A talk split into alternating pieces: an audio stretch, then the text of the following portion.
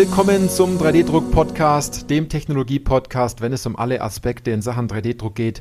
Egal, ob Sie neu mit 3D-Druck und additiver Fertigung beginnen oder ob Sie erfahrener Anwender oder sogar 3D-Druck-Dienstleister, Hersteller oder Zubehörlieferant sind. Weil es geht ja immer darum, ob Sie Ihren 3D-Drucker im Griff haben oder ob der 3D-Drucker Sie im Griff hat. Ähm, ich bin Johannes Lutz und ich freue mich auf diese Podcast-Folge, weil diese Podcast-Folge den Titel trägt Additive Teilefertigung in-house versus extern oder beides. Und es ist eine Interviewfolge und das ist mega interessant. Das ist auch eine gesponserte Folge.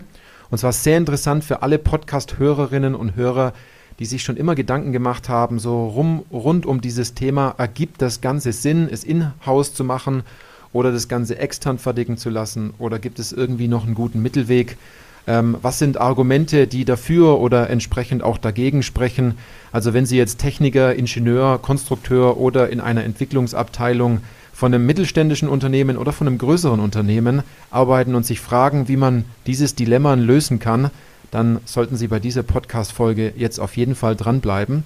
Denn mein Interviewpartner ist der ähm, Raphael Riefel. Er ist Channel Manager Engineering ähm, Deutschland, Österreich und der Schweiz bei Formlabs. Ähm, Raphael, ich freue mich richtig, dass du bei uns im Podcast bist. Ähm, damit die Leute dich ein bisschen besser kennenlernen, stell dich doch einfach mal ganz kurz vor. Wer bist du? Was machst du? Ja, vielen Dank, Johannes. Ich freue mich auch über die Möglichkeit, mit dir hier heute über das Thema sprechen zu können. Ich ähm, arbeite bei Formlabs, wie du gesagt hast, als Channel Manager inzwischen seit vier Jahren, bin aber im Endeffekt meine gesamte berufliche oder professionelle Laufbahn in der additiven Fertigung. Ähm, ja, bei Formlabs habe ich das Reseller-Netzwerk aufgebaut, sprich alle angeschlossenen ähm, Vertriebspartner in Deutschland, Österreich, Schweiz von Formlabs im Engineering-Bereich sind in meiner Verantwortung. Und wir bei Formlabs bauen SLA und SLS-Drucker. Das sind die beiden Kerntechnologien, mit denen wir ähm, den Markt bedienen. Also einmal ein Resin, ein harzbasiertes Verfahren, das SLA-Verfahren und einmal ein pulverbasiertes Verfahren, der Kunststoffdruck mit dem ähm, SLS-Verfahren. Das sind so die zwei großen Technologiebereiche, die wir abdecken. Und ähm, ja, für diejenigen, die mit Formlabs noch nicht viel zu tun hatten, ursprünglich ist Formlabs aus einer Kickstarter-Kampagne entstanden, um die SLA-Technologie ähm, verfügbar zu machen, sprich also war das erste Desktop-SLA-Gerät, was auf den Markt gebracht wurde. Inzwischen sind wir ein bisschen aus den Kickstarter-Schuhen entwachsen und sind ein ähm, ja, global agierendes Unternehmen, was zumindest in dem SLA-Bereich auch eine äh, Marktführerdominanz entwickelt hat und den SLS-Bereich jetzt seit kurzem auch als neues Geschäftsfeld für sich entdeckt hat. Mhm, mhm. Ich finde es richtig gut, dass wir sprechen, weil wir kennen uns ja schon eine ganze Weile in der additiven Fertigungsbranche. Und was mir wirklich auffällt, es gibt immer mehr Fuse One SLS-Drucker dort draußen auf dem Markt. Und äh, darüber wollen wir ja auch heute, ähm, auch heute sprechen, das Thema dort anreißen. Ich kenne das natürlich jetzt aus, aus, der, aus der Beratung bei mir. Viele starten mit dem Thema FFF oder FDM und dann wagt man so diesen Schritt in SLA, DLP hinein und, und dann geht man so diese Königsklasse mit SLS an. Ähm, es, es, scheint mir auch, dass doch ziemlich viele jetzt angekommen sind, wenn ich viele Geräte bei euch im Markt sehe. Also wie, wie, vor allem, wie nimmst du das wahr? Also ich freue mich, wenn du da ganz kurz drauf eingehst oder bin ich dort, äh, habe ich doch einen anderen Blick drauf? Nein, also ich kann das bestätigen. Ähm, es deckt sich tatsächlich auch ein bisschen mit meiner beruflichen Laufbahn, wenn man so will. Ich habe vor acht Jahren auch mit FDM, FFF angefangen ähm, bei einem Hersteller und das ist für Unternehmen natürlich ein, ähm, ein sehr einfacher Einstieg. Das Materialhandling beim FDM, FFF mit, den, mit dem Spulen, mit dem Filament ist mehr oder weniger unbedenklich.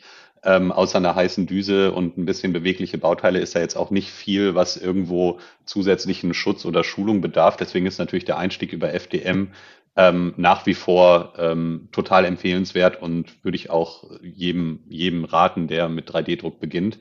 Ähm, das SLA-Verfahren bietet sich dann natürlich als Ergänzung insofern an, dass wir hier sehr genau, sehr hohe Genauigkeiten erzielen können, nahezu Spritzgussqualität, was die Optik angeht und eine Vielzahl an Materialien zur Auswahl haben, die deutlich mehr technische Anwendungsfälle ermöglichen, als es jetzt vielleicht mit dem reinen FFF-Materialauswahl der Fall ist. Sprich, also wenn man so ein bisschen aus den Kinderschuhen entwachsen ist, ähm, mit SLA zu beginnen, das macht durchaus Sinn und deckt auch ein bisschen das, was unsere Kunden uns berichten das SLS-Verfahren, das Pulverhandling ist natürlich, und da werden wir, denke ich, im Zuge von dieser Podcast-Folge häufiger drüber sprechen, ist natürlich von den, vom, vom ganzen ähm, Schulungsbedarf, auch vom Handling des Materials, von den Sicherheitsanforderungen eine, ein, eine ganz andere Größenordnung, als was, wenn wir es jetzt rein mit FDM vergleichen. Und so macht es durchaus Sinn, sich sozusagen dieser, ähm, diesen höheren Anforderungen schrittweise anzunähern. Was man aber auch sagen kann, ist, während wir in den meisten Fällen bei FDM und SLA ja wirklich von einzelnen Bauteilen sprechen, aus den verschiedensten Zusammenhängen. Das können Modelle sein, das können Designstudien sein, das können auch funktionale Bauteile sein, aber es sind in der Regel immer Stückzahlen, ich sag mal, im kleinen zweistelligen Bereich. Und im SLS-Verfahren haben wir nun zum ersten Mal eine Produktionstechnologie, die es uns erlaubt, im großen Umfang Output zu generieren und damit wirklich in Kleinserien zu gehen, wo wir einen, einen produktiven Output haben, der als Endbauteil eingesetzt werden kann. Und ich denke, das ist dann auch die spannende Entwicklung der Unternehmen, dass man sich vom, vom reinen Design, vom reinen Prototyping hin zu Funktionsbauteilen in die Kleinserie annähert. Und diese Entwicklung, die finde ich unheimlich spannend und ähm, das ist eine Herausforderung, der wir uns in der Beratung von unseren Kunden natürlich auch jeden Tag neu stellen müssen. Gibt es da noch, noch weitere Punkte, wie du das wahrnimmst, jetzt ähm, was, was die, die Stückzahl im Markt angeht? Ja, also generell kann man sagen, wir sind jetzt seit zweieinhalb Jahren knapp mit dem SLS-System im Markt. Wir haben natürlich als Formlabs eine gewisse Marktdurchdringung mit unseren bisherigen Produkten gehabt, sodass der Markt schon sehr, sehr aufmerksam unsere Markteinführung dann auch beobachtet hat. Will sagen, ähm, wir hatten bis wir lieferfähig waren, schon so viele Vorbestellungen, dass wir natürlich erstmal fast ein ganzes Jahr gebraucht haben, um das abzuliefern, was sozusagen schon verkauft war. Das spricht ein bisschen für die, für die Begeisterung, mit der das Thema aufgenommen wurde. Ähm, generell kann wir sagen, dass wir aus dem Stand schon einen sehr, sehr guten, eine sehr, sehr gute Performance im SLS-Bereich ähm, äh, abgeliefert haben. Eigentlich, wenn wir so sagen können, über unseren eigenen Erwartungen. Ähm, wir können das auch daran festmachen, dass man zum Beispiel in dem Wohlers-Report von 2022 nachsehen kann, dass wir, was die Units angeht, also nicht den Umsatz, sondern wirklich nur die Stückzahl der Geräte, dass wir weltweit schon über die Hälfte aller Shipments zu verantworten hatten in 2022. Und daran kann man, glaube ich, ganz gut erkennen, wie weit sich das Fuse-System im Markt schon etabliert hat in dieser kurzen Zeit. Ähm, inzwischen gibt es das auch als Nachfolgervariante, da können wir gleich auch noch ein bisschen drüber sprechen, die dann auch wieder noch neue Anwendungsmöglichkeiten erlaubt und damit jetzt auch einen neuen Kreis von Kunden wieder anspricht. Ja, ja. ist mega interessant, was du gesagt hast, ähm, dass dass sich, dass sich diese Marktdurchdringung schon so weit, äh, so weit fortgesetzt hat. Ähm, bevor wir jetzt nachher gleich ins Thema einsteigen, jetzt Formlabs hat ja immer irgendwie was Neues auf Lager. Raphael, was gibt es an Neuigkeiten? ja, also zum einen steht die wichtigste Veranstaltung des Jahres, zumindest für uns in Europa vor der Tür, die Formnext. Und da wollen wir natürlich auch ähm, wieder Argumente liefern, Kunden ähm, erneut zu uns einzuladen. Das heißt, es wird dort ein paar Neuigkeiten geben, über die ich jetzt einfach auch, um nicht die Überraschung zu versauen, nicht reden darf. Aber will sagen, es wird, es wird spannend. Wir haben tolle Sachen dabei. Ähm, wir haben im Endeffekt uns in ähm, in diesem Jahr viel auf Materialentwicklung konzentriert, eben weil wir ähm, zwei gute Plattformen im SLA und im SLS-Bereich derzeit im Markt haben. Was ich sehr, sehr spannend finde, und ich betreue ja hauptsächlich Engineering-Kunden und Engineering-Anwendungen, ist, dass wir jetzt in dem SLA-Bereich Materialien in den Markt gebracht haben, die es vorher einfach nicht gab, auch nicht bei anderen Herstellern. Ähm, angefangen wäre das zum Beispiel ein ESD-fähiges Resin. Also wir haben jetzt die Möglichkeit, ESD-fähige Material, ähm, Materialien auf dem SLA-Drucker zu verarbeiten. Da geht es häufig um Elektronikkomponenten, Gehäuse, ähm, sehr viel Automotive, Batterien und ähnliches sehr, sehr spannend. Ähm, gleichzeitig, und das gab es bisher auch nicht, ähm, haben wir ein Material mit Brandschutz in den Markt gebracht, was die Resine angeht. Brandschutz ein Riesenthema, auch hier wieder Automotive und Transportsektor. Und in den vier Jahren, in denen ich bei Formlabs bin, ist es wahrscheinlich eine der meistgestellten Fragen, neben dem Lebensmittelkontakt. Habt ihr auch ein Material mit Brandschutz? Und ähm, wir haben jetzt eins, was die V0-Klasse erfüllt im Endeffekt dann also für bestimmte ähm, Bereiche in diesen Verticals eingesetzt werden kann. Und das finde ich ganz spannend. Ergänzend wird es derzeit, und das ist sicherlich das, wo wir am meisten Feedback derzeit für bekommen haben von unseren Product Launches, ist, dass wir das erste Unternehmen sind, was ein reines Silikon im Resin als Resin, also auf den Harzdruckern verarbeiten kann. Vielleicht hier noch kurz den Kontext aufspannen. Ähm, man hat sich immer wieder ähm, Gedanken gemacht, additive Fertigung und Silikon zusammenzubringen. Da gibt es auch bestimmte Lösungen, die allerdings kann man sich eher vorstellen wie ähm, im FDM-Bereich, dass es über Düsen ausgetragen wird. Wir haben nun ein, ein patentiertes Verfahren entwickelt, um im SLA mit einem Laser dieses Silikon zur Aushärtung zu bringen. Das ist insofern relevant, weil es einfach diese gesamte Kostenstruktur, die hinter der additiven Verarbeitung von einem rein chemischen Silikon ähm, die dort hintersteht, mehr oder weniger aufrollt und es jetzt auf einem Desktop-Gerät verfügbar macht. Das ist eine sehr, sehr spannende Geschichte. Im SLS-Bereich, ähm, da sind wir eigentlich nach wie vor noch mit den bestehenden Möglichkeiten sehr, sehr präsent. Wir haben es dieses Jahr um flexibles Material, um ein TPU ergänzt. Also es ist insofern spannend, dadurch, dass wir jetzt hier sehr, sehr interessante Möglichkeiten, was Gitterstrukturen, Lattices angeht, um eben verschiedene Härtegrade, verschiedene Flexibilitäten zu erzeugen, denn TPU ist ja ein weiches und flexibles Material. Und ähm, das ist in Kombination mit dem SLS-Verfahren eine ganz, ganz spannende Geschichte, um komplizierte ähm, Gitterstrukturen abzubilden, die dann eine ganz spezielle mechanische Funktion erfüllen. Können wir auch nachher in den Anwendungen noch ein bisschen mehr zu sagen. Du bist ja als äh, Channel Manager Engineering auch, auch tief in den Herausforderungen, auch in den Anwendungen eurer Interessenten und Kunden involviert. Das hast du vorhin noch angesprochen. Ähm, was siehst du denn dort? Gibt es dort ein Muster? Wo gibt es dort großes Potenzial, das es noch zu heben gilt? Ja, danke für die Frage. Das ist im Endeffekt auch ein bisschen ähm, das, was eigentlich so meine Strategie ähm, gemeinsam mit unseren Kunden auch widerspiegelt. Wie können wir die Herausforderungen von unseren Kunden lösen? Und da geht es häufig um die Skalierbarkeit ähm, Formlabs ist ein Unternehmen, was schon immer dafür stand, äh, die verschiedenen Drucktechnologien einfacher zugänglich zu machen über verschiedene Maßnahmen. Das eine ist in der Regel der Preis. Also generell ist es für ein Unternehmen, gerade auch ein mittelständisches Unternehmen, häufig einfacher in Formlabs-Technologie zu investieren als vielleicht in einen anderen Hersteller. Ähm, nur so ein 3D-Drucker ist ja schnell gekauft. Johannes, das kennst du auch aus deiner äh, Absolut, ähm, Erfahrung. Ja. Und dann ist aber die Frage A, wie wird der bespielt und B, wie kann man das Ganze dann auch skalieren? Und wir sehen halt den Fall, dass diese erste Adaptierung der Technologie sehr schnell geht. Sprich also, man kauft ein Fuse-System, man hat einen Operator, der ist begeistert.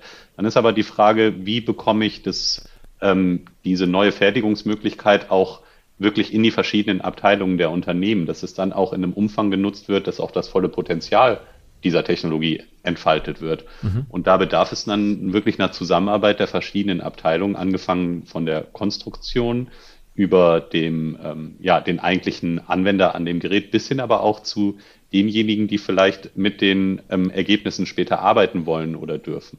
Sprich also auch vielleicht jemand, der eine Maschine bedient und eine Halterung oder eine Vorrichtung braucht, also all das, dieses Zusammenbringen der verschiedenen Interessen, die dann im Endeffekt notwendig sind, um so, ein, so eine Anlage auch zu bespielen oder auch für eine Kleinserie hochzuskalieren, da sind ganz, ganz viele Schritte notwendig. Da gibt es noch ganz viele ähm, Bedenken zum Teil, da gibt es auch Vorbehalte. Und was wir versuchen, ist tatsächlich in die Unternehmen reinzugehen, wenn dann zum Beispiel die ähm, der ähm, die Entscheidung getroffen ist, in eine SLS-Anlage zu investieren, dann lassen wir das mal ein halbes Jahr oder ein Jahr, versuchen wir das zu begleiten, um dann herauszufinden, wo sind denn jetzt noch die Hürden, die dagegen sprechen, hier vielleicht in eine wirkliche Kleinserie zu gehen.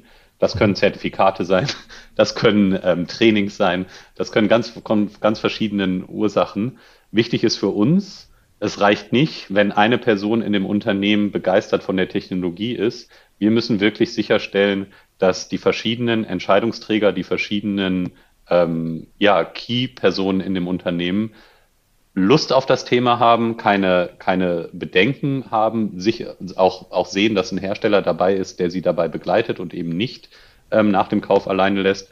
Und das sind alles so Punkte, wo wir unheimlich viele, ähm, unheimlich viel noch zu tun haben, ganz klar aber wo wir auch unheimlich viel Potenzial sehen. Denn wenn das einmal gelungen ist und dieses Know-how ist auch in den verschiedenen Unternehmen angekommen, dann macht es unheimlich viel Spaß, mit der Technologie zu arbeiten, weil dann ja ganz neue Möglichkeiten erzeugt werden können, die man vielleicht konventionell gar nicht erzeugen konnte bisher, von denen man aber vielleicht auch gar nicht wusste, dass man sie jetzt kann, weil eben ja nur ein 3D-Drucker anschaffen meistens nicht dazu führt, dass man einen erfolgreichen Workflow bereits im Unternehmen integriert hat.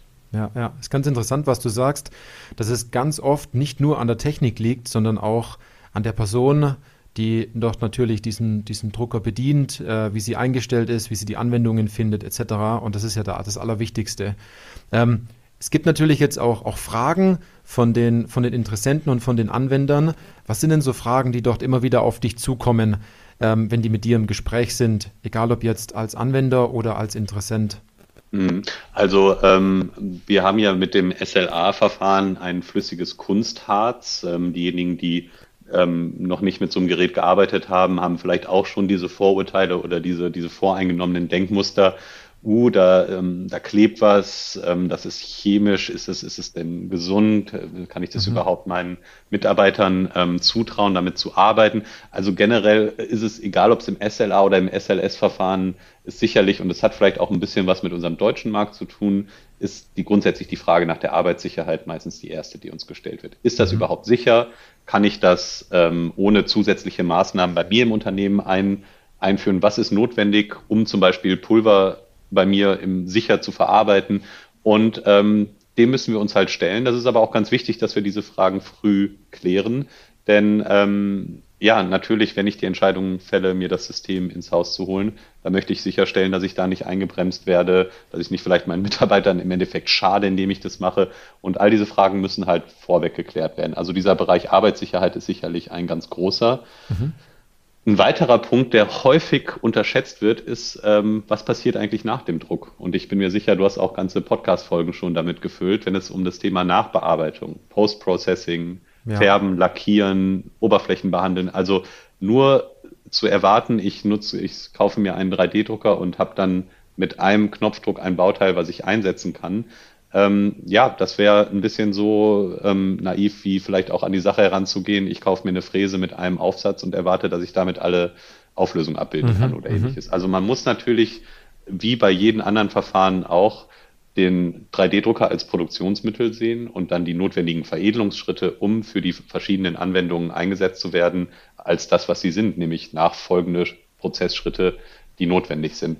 Da haben wir aber auch ganz viele Möglichkeiten inzwischen, in der additiven Fertigung. Es macht unheimlich Spaß, da eigentlich auch den Kunden den Weg zu weisen, wie sie zu ihrem bestmöglichen Ergebnis kommen können.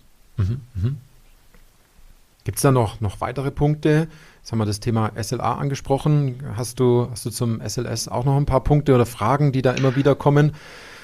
Ja, also zum einen auch der Platzbedarf, den darf man nicht mhm. unterschätzen. Ähm, Pulverhandling, wir empfehlen im Grunde immer nach Möglichkeiten einen eigenen Raum, ähm, sich dafür ähm, bereitzustellen gar nicht so sehr, ähm, weil das zwingend notwendig ist, sondern weil das einfach viele Variablen ausmerzt. Ne? Wenn ich einen eigenen Raum habe, dann brauche ich mir nicht viel über Verschmutzung oder Pulverkontamination nachzudenken oder Funkenflug oder ähnliches. Mhm. Ähm, das heißt, der Platzbedarf ist immer eine große, sp spielt immer eine große Rolle, ähm, um nachzuvollziehen, was für einen physikalischen Fußabdruck hat denn mein Setup. Formlabs baut in der Regel kompakte, kleinere Geräte, das heißt, auch hier ähm, können wir in der Regel auch ganz gut kleine Flächen bespielen. Ähm, aber das ist sicherlich ein großer Punkt. Wie die Datensicherheit, ganz klar, natürlich ist immer die Frage, wo gehen meine Daten hin, was kommuniziert der Drucker nach außen, wie stelle ich sicher, dass mein äh, Intellectual Property gesichert ist und ähnliches. Und ähm, ja, vielleicht die wichtigste Frage, was konkret benötige ich als Anwender, um loszulegen? Ähm, da kann ich hier vielleicht nochmal den Bogen schlagen. Was ich denke, was wir ganz gut machen bei Formlabs, ist, dass es bei uns alles aus einer Hand kommt. Wir entwickeln unsere eigene Software, die dann auf die Geräte abgestimmt wird und wir entwickeln unsere eigenen Materialien. Das heißt, als Anwender versuchen wir, möglichst wenig Spielraum für Fehler zu geben. Das heißt aber jetzt auch nicht, dass man sozusagen ja, eine Software erwarten kann, die so schlau ist, dass man sich damit gar nicht auseinandersetzen muss, sondern ein gewisser ein gewisser Know-how-Aufbau ist notwendig, ist auch gut. Der kann auch übertragen werden auf andere Verfahren und auf andere Technologien. Was wir allerdings ähm, immer versuchen sicherzustellen, ist eben, dass kein Raum für Fehler da ist im eigentlichen Workflow. Das heißt, von der Datenübertragung aus dem Konstruktionsprogramm bis hin zum fertigen Produkt, was ich aus dem Drucker nehme, nimmt mich der, das Gerät an den verschiedenen Stellen an die Hand. Und das ist, denke ich, ähm, etwas, was wir sehr gut machen, dass man mit relativ wenig Vorkenntnissen ein sehr gutes Ergebnis erwarten kann. Das nehme ich auch ganz stark wahr, wenn man den, den, den Blick aufs Ergebnis hat, dann merkt man, dass man den Weg sozusagen rückwärts geht und auch die richtigen Komponenten dann zusammensucht. Ähm, und alles gut miteinander zusammenspielt. Und beim guten Ergebnis ist natürlich auch mal wichtig, wie lasst man das jetzt fertigen, ob intern, extern oder vielleicht beides. Lass uns da mal noch tiefer reingehen. Was spricht denn aus deiner Sicht für eine Inhouse-Fertigung oder versus exter ex extern fertigen zu lassen? Also lass uns da mal, da mal gerne ein paar ja. Argumente aufzählen in der Sache. Genau, das ist natürlich auch, wir als Hersteller werden dann häufig gefragt, können wir nicht bei euch auch erstmal vielleicht Teile drucken lassen, bevor wir die, in, bevor wir in eine, ähm, in ein ganzes System investieren. Und das ist natürlich völlig normal. Grundsätzlich kann ich einmal sagen, wir als Hersteller sind kein Dienstleister. Also wenn jemand Interesse an unseren ähm, Maschinen hat, dann ähm, lohnt es sich sozusagen, sich an unser Dienstleister-Netzwerk zu wenden. Mhm. Wir als Hersteller machen das nicht selbst. Aber es liegt natürlich auf der Hand, bevor ich eine Investitionsentscheidung treffe, egal ob es jetzt 2000, 20.000 oder 200.000 Euro sind. Am Ende des Tages muss ich sicherstellen, dass das, was ich investiere, ähm, gewinnbringend für mein Unternehmen ist, sich ähm, in einer ausreichenden Zeit amortisiert. Und da lohnt es sich natürlich zunächst über Dienstleister, sich einmal ein gutes Bild über die Qualität der Bauteile und des Verfahrens zu machen.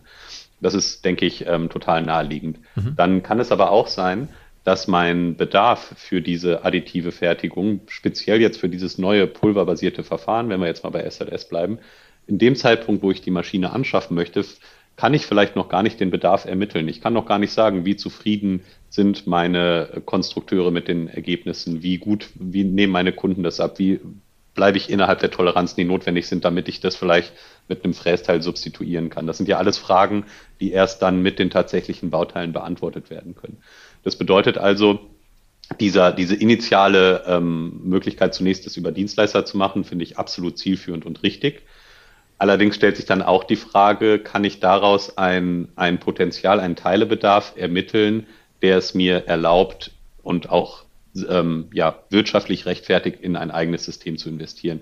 Wenn wir jetzt mal irgendeine Größenordnung sagen, 40.000 Euro für ein komplettes SLS-Workflow-System, da kann man sich als Mittelständler sehr schnell herleiten, in wie vielen Jahren ich das amortisiert habe, wenn ich nicht mehr die Teile extern weitergebe. Das heißt, mhm. die, die Herangehensweise, sich das zunächst einmal sich damit auseinanderzusetzen, um dann vielleicht einen Bedarf zu erzeugen, der es lohnt, in die Technologie zu investieren, den finde ich spannend und total richtig.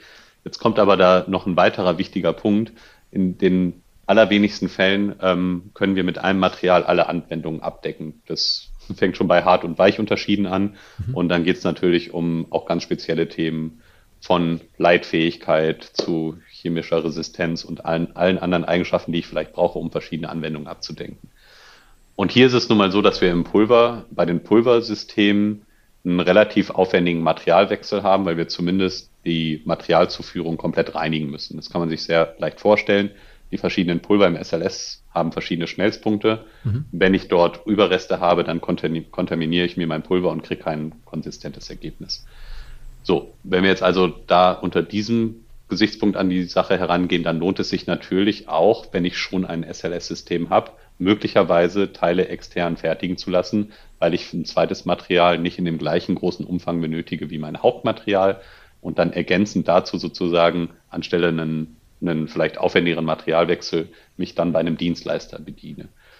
Das ist jetzt auf eine Technologie nur bezogen gewesen. Jetzt spannen wir den Bogen mal weiter und wir sind ja, also Formlabs ist auch nicht alleine auf der Welt. Es gibt auch noch andere Verfahren und andere Materialien. Also insofern, ich denke, was, ähm, was dafür und dagegen spricht, ist im Endeffekt mhm. aus meiner Sicht eine, eine Kombination aus den beiden.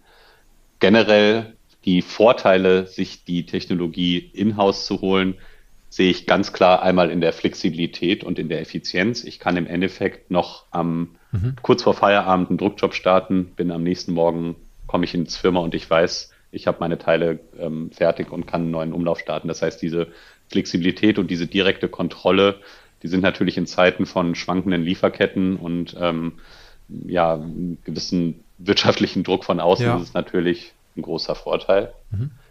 Gleichzeitig habe ich volle Kontrolle über den Prozess. Das heißt, wenn irgendwas schief geht, kann ich genau analysieren und auch ähm, eliminieren, an welcher Stelle das stattgefunden hat und kann mich so durch, dadurch natürlich auch verbessern. Ähm, die Mitarbeitermotivation würde ich auch als einen Vorteil sehen. Irgendwo ist Additive Manufacturing immer noch sexy im Vergleich zu vielleicht etwas anderen, angestaubteren Produktionsverfahren. Und gerade auch bei jungen Leuten, ähm, auch da habe ich gleich ein spannendes Beispiel aus der Anwendung, mhm.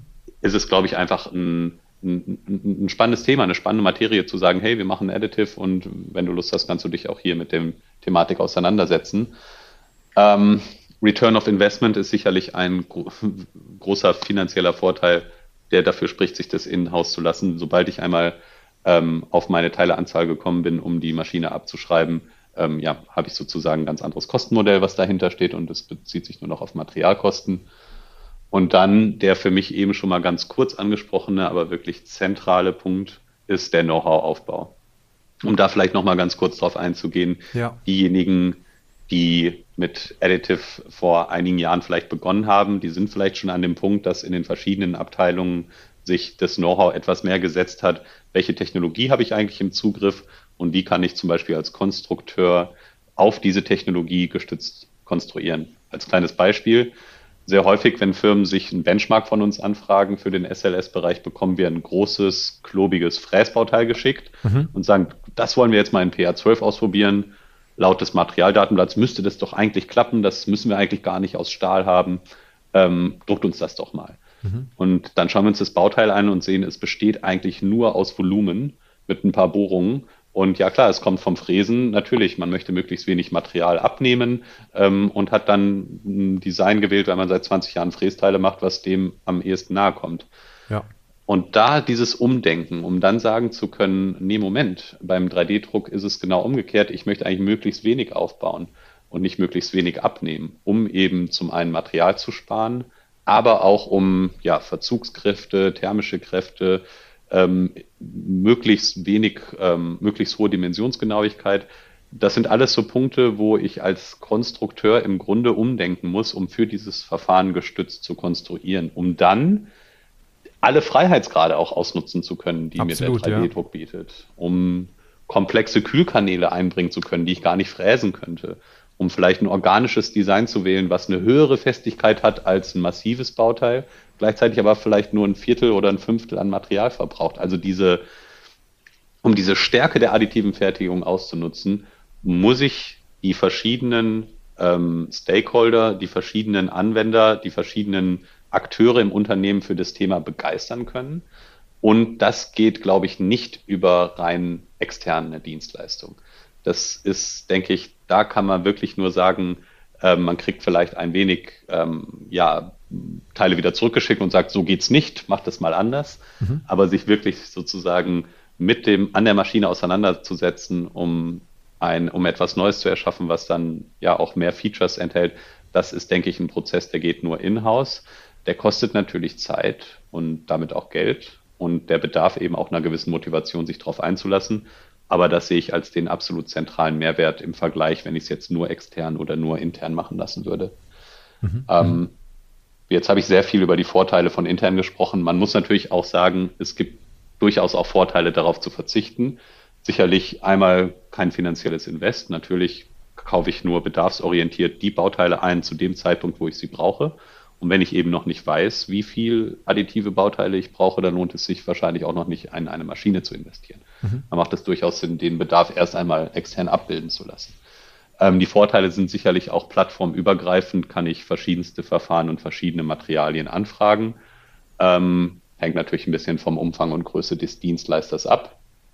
Ich muss mich mit keinerlei zusätzlicher Schulung für meine Mitarbeiter auseinanderzusetzen, was wir mal so ein bisschen in Klammern setzen müssen, denn natürlich haben wir eben schon gesagt, auch ein Dienstleister wird euch wird Ihnen vielleicht Teile ähm, wieder zurückschicken und sagen, mhm. so können wir nicht den Qualitätsstandard erfüllen, den wir oder ihr auch erwartet. Und ähm, naja gut, man arbeitet eben komplett bedarfsorientiert. Das bedeutet, in dem Moment, wo ich Teilebedarf habe, kann ich die entsprechend anfragen. Mhm. Wenn ich mal längere Zeit das nicht benötige, dann habe ich keine Maschine, die ich bespielen muss, die mir Kosten erzeugt. Und wenn wir es so dann eben schwarz-weiß vergleichen, kann man sagen, dass das die beiden, ähm, dass das die beiden generellen Vorteile sind. Mhm. Ja, aus meiner Sicht ähm, ist es eben kein Schwarz-Weiß. Dafür ist die additive Technologie auch einfach zu ja, zu vielfältig zu, aus meiner Sicht auch. Vielfältig, ne? genau. Mhm. Ähm, und das ist sicherlich auch ein bisschen ein Grund, wenn ich da noch kurz drauf eingehen darf, mhm. was ähm, viele Unternehmen auch vielleicht von diesem Invest abschreckt, zu sagen, ja, es gibt ja nicht nur verschiedenste Verfahren, es gibt ja bei den Verfahren nochmal die verschiedensten Hersteller und alle sprechen mich an und sagen mir, äh, du hast es eigentlich schon verpasst, der Zug ist schon abgefahren, ähm, du hast ja immer noch nicht investiert und es wird so dieser, dieser Druck und dieses, ähm, ja, diese künstliche ähm, Verknappung vielleicht dann mhm. aufgebaut. Ähm, das halte ich nicht für sinnvoll und ähm, kann das aber total nachvollziehen. Man sieht natürlich, wie sich der Markt so ein bisschen langsam sortiert. Es gibt ein paar Player, die gab es auch schon vor zehn Jahren. Es kommen jetzt auch nicht jedes Jahr 20 neu dazu, wie es vielleicht noch vor ein paar wenigen Jahren der Fall war. Aber natürlich ist man als Anwender erstmal erschlagen von den Möglichkeiten und den, ähm, den allein den Herstellern, die sich da anbieten. Und daher ist es, glaube ich, auch wichtig, dass wir herstellerunabhängige Beratungen anbieten, etwas, was ja auch über euren Podcast geschieht oder über andere Formate. Mhm. Und ähm, ja, da sehe ich definitiv noch sehr, sehr viel Spielraum, um sozusagen ähm, ja, diese, diese Sorge zu nehmen und diese Bedenken etwas, etwas runterfahren zu können. Ja, ja, ja. Wenn man, wenn man so ganz kurz ein Fazit zieht, ich habe auch so sehr stark das Gefühl, es gab früher in der konventionellen Fertigung auch nicht immer alles auf einmal. Dort hat man auch gerne auf externe zugegriffen. Man hat sich aber auch sehr stark die Maschine dann ins, äh, ins Unternehmen geholt, wenn man wusste, wie man damit umgeht und wenn man die ersten Schritte auch gewagt hat. Also ich glaube, das siehst du ähnlich, dass es ein Spiel aus beiden sein muss. Ähm, je nachdem, welche Anwendung man hat, in welcher Situation man drinnen ist ähm, und wie, wie bereit man ist, diese nächsten Schritte auch in voller Gänze gehen zu wollen.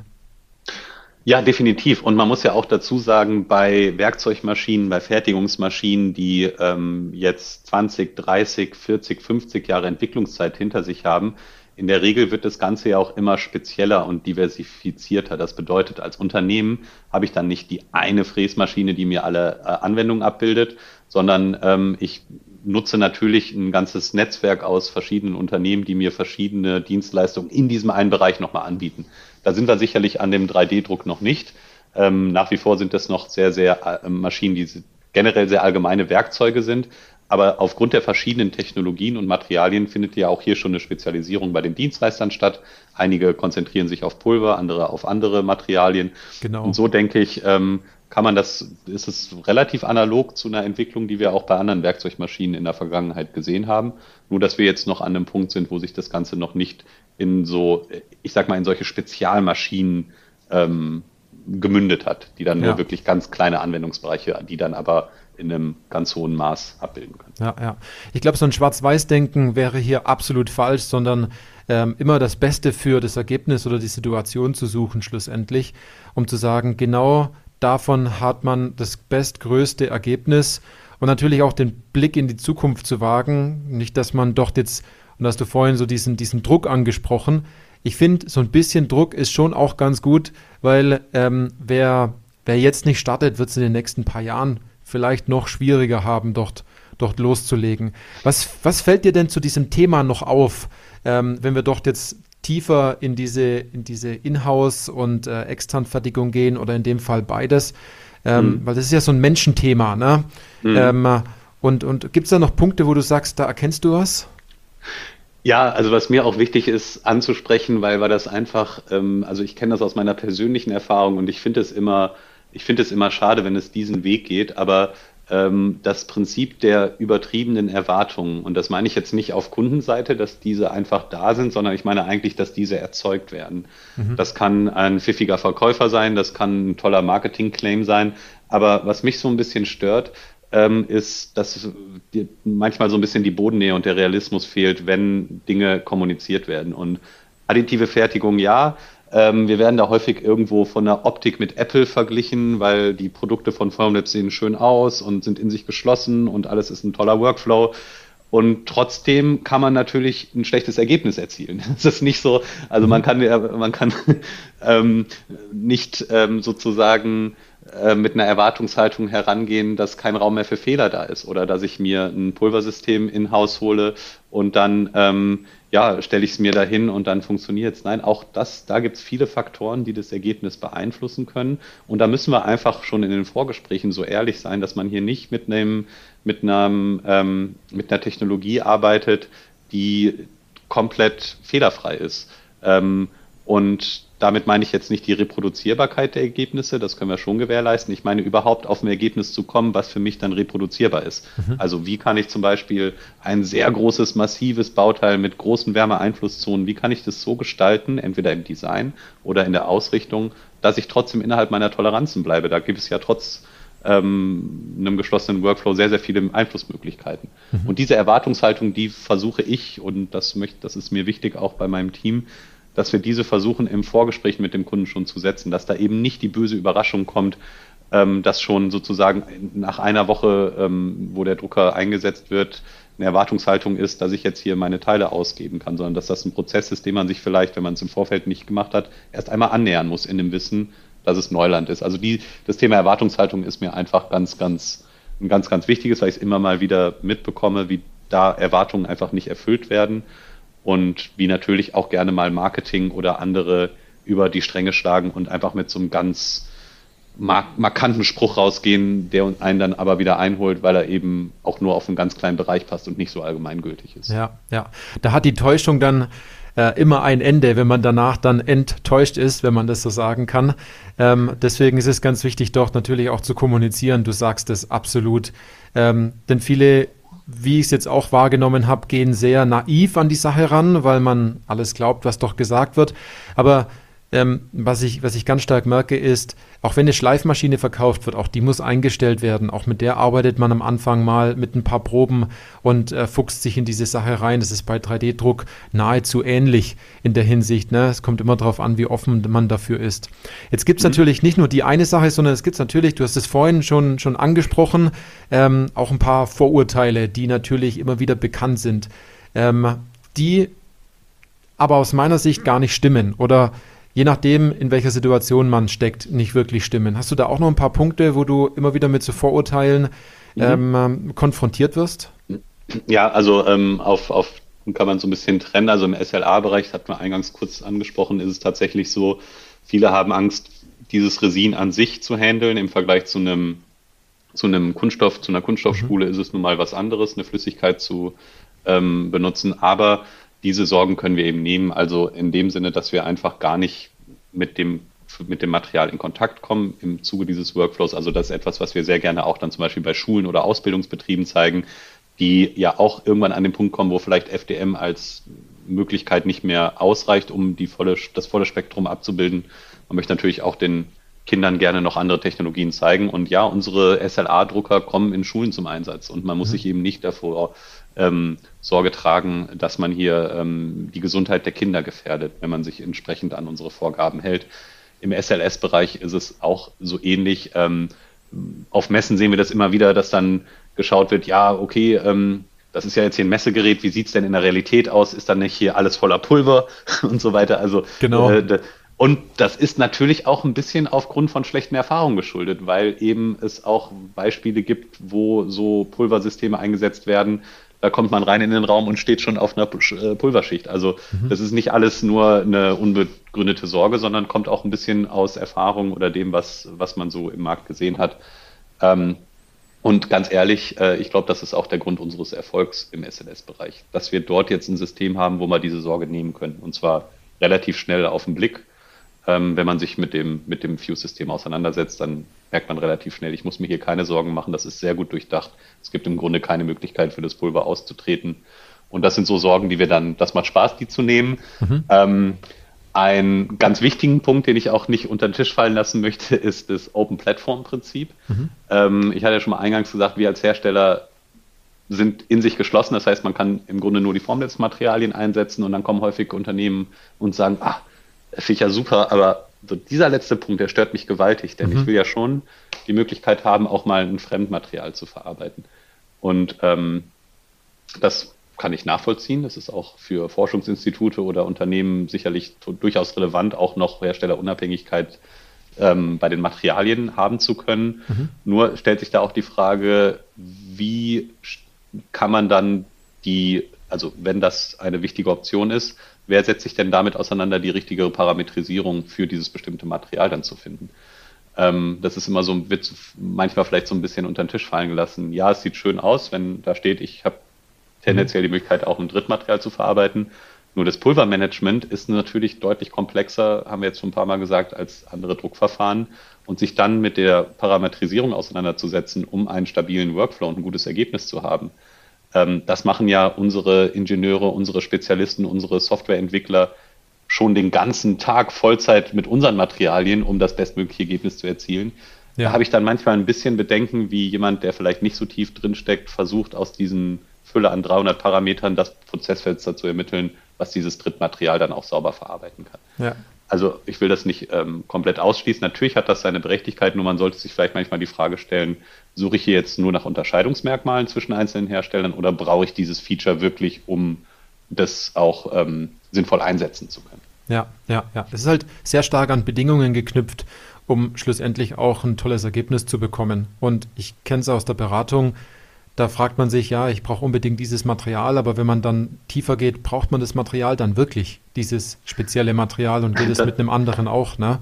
Das ist, ein, das ist, ein, sehr guter Punkt. Danke, dass du das nochmal aufgreifst. Da kann ich vielleicht eine kleine Anekdote erzählen. Ich finde das gerne, ja. so spannend. ähm, ein, eines unserer ähm, aufwendigsten Pulvermaterialien, preislich, aber auch in der, in der Verarbeitung, ist das PA11 mit Carbonfaser. Das mhm. ist sozusagen unser High-Performance-Material, wenn wir so wollen, was sehr, sehr viele Bereiche abdeckt. Ein Bereich, den es auch abdeckt, ist die Leitfähigkeit. Es ist das einzige Pulver aufgrund des Carbonanteils, was wir haben, was überhaupt Strom leitet und nicht isolierend wirkt. Mhm. Und ähm, das ist eigentlich ähm, insofern spannend, dass man dann, wenn man sich das auf den Datenblättern anschaut, dann natürlich sagt, ja gut, ich habe jetzt hier für meinen Bauteil die Anforderung, es muss diese Leitfähigkeit haben. Ich komme also gar nicht drum herum, dieses aufwendige und teure Material von Formlabs einzusetzen. Es gibt ja gar kein anderes leitfähiges Material. Mhm. Stimmt, aber auch nicht ganz, ähm, denn an, nach einer Beratung haben wir dann auch feststellen können, dass wir dem Kunden statt das volle Bauteil aus Carbonfaser ähm, verstärkten PA11 zu fertigen, ein ganz normales nicht leitendes PA12 nutzen und dann eine keramische leitfähige Schicht als Lack auftragen, sodass mhm. die Oberfläche leitfähig ist, wir aber sozusagen nicht in den Umstand kommen, dass das Material doppelt so teuer ist und so weiter und so weiter. Das heißt, genau das, was du gerade auch ähm, meintest, brauche ich das Material wirklich? Ja, wenn es jetzt zum Beispiel um ein Drittmaterial geht oder wie auch immer.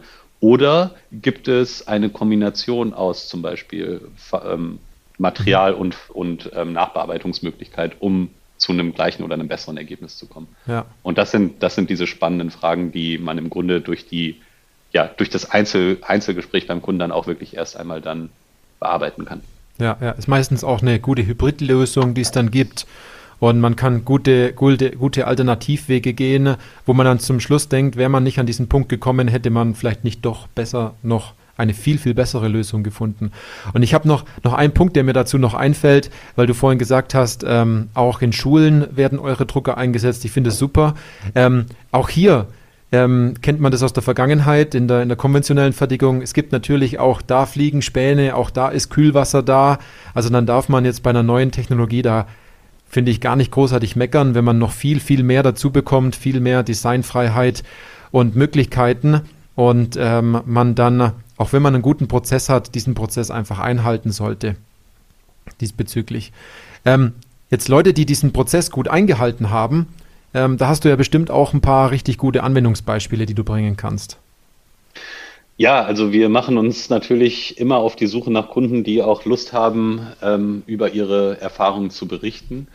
Und ähm, da werden wir zum Beispiel auch ähm, jetzt auch wieder auf der Formnext einige Tische für bereithalten, um ganz konkrete Kundenbeispiele zu zeigen und nicht nur irgendwelche generischen Bauteile. Ähm, was jetzt gerade sehr spannend ist, ist, denke ich, den, ja, diesen, diese, diese Disruption, die wir manchmal mhm. sehen, in diesem Fall auch wieder in, in einem ganz bestimmten Markt, in einer ganz bestimmten Anwendung, zum Beispiel in der Medizintechnik, in der klassischen, in einem Bereich, der noch sehr, sehr viel Handwerk ähm, zum Teil beinhaltet, nämlich bei der Einlagenfertigung. Mhm. Ähm, da ist es so, dass der klassische Workflow tatsächlich mit ähm, sehr vielen manuellen Schritten, ähm, bis wir zu einer individuellen Einlage kommen, die uns dann medizinisch verschrieben wurde, besteht. Und wir hier jetzt auch ein, ähm, so ein Leuchtturmbeispiel haben mit einem ganz spannenden Anwender, der ähm, sich Gedanken gemacht hat, wie kann ich das Ganze digitalisieren und wie kann ich auch vielleicht meinen in dem Fall mein Vater oder auch andere Entscheider überzeugen, dass es an der Zeit ist, auf ein, auf ein neuen, neues, moderneres Produktionsmittel zu wechseln. Mhm, mhm, und da geben sich ganz viele verschiedene Themen, über die wir heute gesprochen haben, die Klinke in die Hand. Von angefangen, mache ich das extern bis mache ich das in-house. Hat man sich dann entschieden, auf ähm, drei Fuse-Systeme zu gehen, das Ganze in-house zu machen.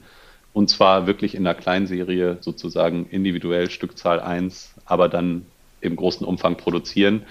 Und ganz, ganz viele Schritte, die sozusagen zeigen, wie man ein klassisches, konventionelles, sehr, sehr manuelles Handwerk attraktiver machen kann, vielleicht auch für Auszubildende wieder spannender, wie man da auch neue Möglichkeiten einbringen kann, neue Werkstoffe einbringen kann. Also das kann ich jedem empfehlen, der entweder sowieso spannendes äh, Interesse an der Medizintechnik hat oder sich generell Gedanken macht, wie kann ich ein klassisches Handwerk mit digitalen Möglichkeiten transformieren, finde ich, ist das eine absolute Erfolgsstory. Ähm, ansonsten arbeiten wir gerade sehr viel tatsächlich an Veredelungsmöglichkeiten mit unseren bestehenden Materialien. Ich habe da zum Beispiel vor zwei Wochen ein Webinar zum Thema Cerac Coating gemacht. Das mhm. ist eine ganz spannende Möglichkeit, die Bauteile nochmal zusätzlich zu veredeln, um zum Beispiel leideigene Eigenschaften, wie ich eben gesprochen hatte, mhm. oder aber auch Brandschutz oder aber auch höher mechanische Eigenschaften. Also ein bisschen die Kombination aus verschiedenen, ähm, nicht nur 3D-Druck an sich, sondern auch anderen konventionellen Verfahren, die in, die in Verbindung dann einen Mehrwert erzeugen. Das mhm. finde ich ist ein, ein super gutes, spannendes Thema, wo noch ganz viel Potenzial ist, wo wir auch auf der Formnext viel zeigen werden. Und ähm, ja, das Letzte, was ich noch sagen möchte an, an, an spannenden Themen. Ich hatte es ganz eingangs gesagt, dieser Launch des Silikonmaterials, ein wirklich chemisch reines Silikon, was auf einer Desktop-Anlage verarbeitet werden kann, das sorgt natürlich jetzt für sehr, sehr viele Wellen zum einen in der Medizintechnik, zum anderen aber auch in der Dichtungstechnik. Mhm. Und da können wir uns sicherlich in Kürze ganz, ganz spannende neue Stories noch erwarten. Ich glaube, da gibt es auch ganz viele tolle Dinge, die nur darauf gewartet haben, ähm, dass man hier die nächsten Schritte geht. Und da gibt es bestimmt auch wieder ganz tolle Anwendungen. Jetzt haben wir natürlich ganz viele Punkte angesprochen in der Podcast-Folge. Wie würdest du denn so die, die wichtigsten Punkte zusammenfassen? So deine, deine Key-Aussagen. Vielleicht sind es nicht alle, aber so mal die wichtigsten aus deiner Sicht. Ja, also wenn wir zurück zum Titel kommen und die Frage ähm, Dienstleistungen oder äh, ähm, additive Fertigung in-house oder beides, ähm, meine Erfahrung oder meine Empfehlung wäre, das lässt sich gar nicht trennen. Ähm, in der Regel wird es immer eine Kombination sein aus externen und Inhouse-Fertigung. Wenn es das nicht ist, dann besteht, glaube ich, die Gefahr, dass Unternehmen abgehängt werden über längere Zeit. Mhm. Denn dieser, diese, diese Möglichkeit, das Potenzial der additiven Fertigung auszunutzen, indem man das nur extern macht. Das geht, glaube ich, aus meiner Sicht nur, wenn man ganz, ganz fähige Mitarbeiter hat, die sich entweder durch ihre Vergangenheit oder durch Schulungsmöglichkeiten so tief reingefuchst haben, dass sie eben dieses Know-how besitzen, was man eigentlich nur wirklich erzeugen kann, aus meiner Sicht, wenn man mit den Maschinen arbeitet und das über einen längeren Zeitraum. Mhm. Deswegen ist aus, das für mich im Grunde immer eine Kombination, und zwar eine logische Kombination der verschiedenen Verfahren, der verschiedenen Materialien basierend auf dem eigenen Bedarf des Unternehmens und auch den Wachstumszielen, die man sich setzt. Ja. Und so kann man vielleicht das zusammenfassen, dass ähm, die, diese generelle Verbreitung, diese stärkere Verbreitung der Technologie, die wir eingangs angesprochen haben, aufgrund des hohen Erfolgs, den Formnetz im SLS-Bereich geschaffen hat, mhm. der sorgt natürlich auch für eine ganz starke Verbreitung im Dienstleistungssektor. Das heißt, vor vier Jahren hätten sie nicht die Möglichkeit gehabt, ein PA12-Bauteil extern zu bestellen, wie es heute ist. Sprich, also wir sorgen auch dafür, dass sich das Preisgefüge verändert und das alles im Grunde zu einem Mehrwert der Kunden und des Anwenders führt. Mhm, mhm. Jetzt wollen natürlich einige auch die Mehrwerte mal in die Hand nehmen, wenn man das so sagen kann. Ähm, wo und wie findet man euch denn? Äh, wo gibt es Möglichkeiten, sich die Technologie nochmal genauer anzugucken? Ähm, was habt ihr dort äh, demnächst geplant? Ja, immer in Berlin. Äh, wir haben unseren ähm, Firmensitz in Berlin und ähm, alle, die Interesse haben, uns mal zu besuchen, sind herzlich eingeladen. Das kann einfach über mich gehen. Da können Sie mich über LinkedIn anschreiben. Wir ähm, empfangen da auch gerne mal Gruppen oder ähnliches, wenn es da ähm, Wünsche für eine Führung gibt. Aber natürlich haben wir auch unsere angeschlossenen Vertriebspartner, die ja in meiner Verantwortung sind. Das sind über 18 Partner in Deutschland, Österreich, Schweiz, die mhm. in den verschiedenen größeren Städten ihre Showrooms haben Dort haben wir bei uns auf der Homepage einen kleinen Vermerk, Find a Reseller. Dort gibt es eine Karte, wo man dann den nächsten Partner in seiner Nähe findet. Und natürlich, ähm, wie schon eingangs erwähnt, auf der Formnext, die wichtigste europäische Messe des Jahres für additive Fertigung, Dort werden wir wieder mit einem sehr großen Stand und einem großen Team vertreten sein und alle sind herzlich eingeladen, uns zu besuchen. Ähm, wir sind in der Halle 11.1, pardon, Halle 11.1, Stand E11. Mhm. Also besteht, alles nur aus Einsen, kann sich ganz leicht merken. Ja. Ähm, und ähm, natürlich gibt es die Möglichkeit im Vorfeld vielleicht uns ähm, ähm, über unsere Homepage auch einen Termin zu machen mit uns am Stand. Sie können, sind aber auch herzlich eingeladen, einfach so vorbeizukommen, ähm, unangekündigt. Äh, wir haben wirklich ein breites Potpourri an Anwendungen dabei. Viele von den Sachen, über die ich heute gesprochen habe, können wir da als Bauteil sehen. Und dazu wird es noch Standvorträge geben, eine Möglichkeit, ein Gewinnspiel zu teilzunehmen. Also mhm. wir ähm, haben, betreiben viel Aufwand, um eine erfolgreiche Veranstaltung zu machen. Und ich möchte die Gelegenheit nutzen, alle Teilnehmer bzw. Zuhörer gerne auch für ein persönliches Gespräch mit mir einzuladen. Ja, ja. Also auf jeden Fall vorbeigucken, aus meiner Sicht. Ich gucke auch vorbei. Und natürlich auch, wenn man, wenn man erstmal gucken will, kann man gucken. Ansonsten ähm, ist so ein Gespräch natürlich auch immer ganz, ganz arg wichtig. Ich kenne das aus der Vergangenheit, wenn die Leute dann von der Messe zurückfahren und dann schwingt so diese ganze Messe im Auto meistens noch nach, dann spricht man über die Dinge und es sind ganz viele neue Themen auch immer dabei, die man eigentlich auch nur ähm, wirklich bekommt, wenn man sich mit, mit den Leuten auch unterhält, dann, dann dort vor Ort.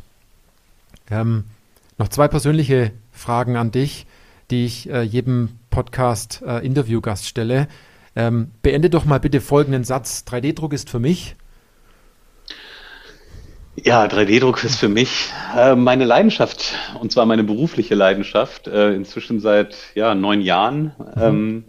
Und warum ist es meine Leidenschaft geworden? Ich finde es einfach spannend aufgrund dieses disruptiven Potenzials. Das bedeutet, diese vielleicht schon etablierten, manchmal leicht angestaubten oder verkrusteten Muster aufzubrechen, um mit einem neuen Ansatz, mit einer völlig anderen Herangehensweise ein besseres Ergebnis zu erzeugen, um damit im Endeffekt auch vielleicht ja die, die Welt ein Stückchen besser zu machen, indem wir mhm. vielleicht weniger Abfall oder länger haltende Teile haben. Das klingt ein bisschen romantisch, aber ich glaube, das ist ganz, ganz starker Baustein von unserer Zukunft. Mhm. Und äh, die Ab da es so abwechslungsreich ist, ähm, macht es mir einfach jeden Tag Freude. Richtig cool. Ich kann mich mit deiner Aussage sehr gut verbinden. Ähm, was war denn so dein tollstes Bauteil aus einem 3D-Drucker, was du je in der Hand hattest bisher? Hm. Ja, das ist nicht so einfach zu beantworten bei der, ähm, ich war auch schon ein bisschen länger dabei, aber ich will ein Highlight raussuchen. Mhm. Ähm, weil das für mich ein Modell ist, was ähm, die Stärken von unseren beiden Verfahren SLA und SLS nutzt und widerspiegelt. Ähm, das ist ein Modell, was wir tatsächlich letztes Jahr auch auf der Messe ausgestellt haben, auf der Formnext. Wir werden es dieses Jahr in einer neuen Variante mitbringen, mit, mit Upgrades. Ein Kunde von uns, der heißt EBL Hydronics mhm. und die machen individualisierbare ähm, Komponenten für Landwirtschaftsmaschinen, sprich Traktoren und ähnlichem. Mhm. Diese sind ja heutzutage absolute Hightech-Systeme mit Panels und Bildschirmen an jeder Seite. Und die Anordnung dieser Bildschirme, die kann über diese Firma IBL ähm, individualisiert werden. Und dort hat man dann eine 3D-gedruckte Armlehne gebaut, ähm, die komplett aus dem 3D-Drucker besteht von Joystick über Gehäuse bis hin zu den leuchtenden Tastern. Ist alles entweder in SLA oder SLS gemacht. Mhm. Kann man sich jetzt vielleicht gedanklich nicht so schön vorstellen, deswegen gerne nochmal die Einladung, uns auf der Messe zu besuchen. Da wird das dann ausgestellt werden, ausgeleuchtet und funktional und ist ein absoluter Hingucker, Stark. um mal sehen zu können, wie sich beide Verfahren auch toll miteinander verbinden lassen. Ja, richtig starke Anwendung. Jetzt nur mal angenommen, die Hörerinnen und Hörer, äh, Hörer möchten jetzt noch ein paar weitere Infos haben ähm, oder haben zum Beispiel ein konkretes Thema, eine Herausforderung. Wie nehmen Sie denn am besten zu dir Kontakt auf? Ja, zu mir gerne. Also zum einen werden wir über die Show Notes ähm, entsprechende Linksammlungen ähm, posten mit der Folge, dass ähm, genau. sofort mhm. alle Ansprechpartner gefunden werden. Mich kann man jederzeit über LinkedIn oder über meine Formlabs E-Mail-Adresse erreichen, die dort auch hinterlegt ist. Wie gesagt, auch gerne eine Einladung nach Berlin, wenn es gewünscht ist, oder wenn es um eine, eine reine fachliche Unterhaltung geht, dann machen wir einen Termin aus.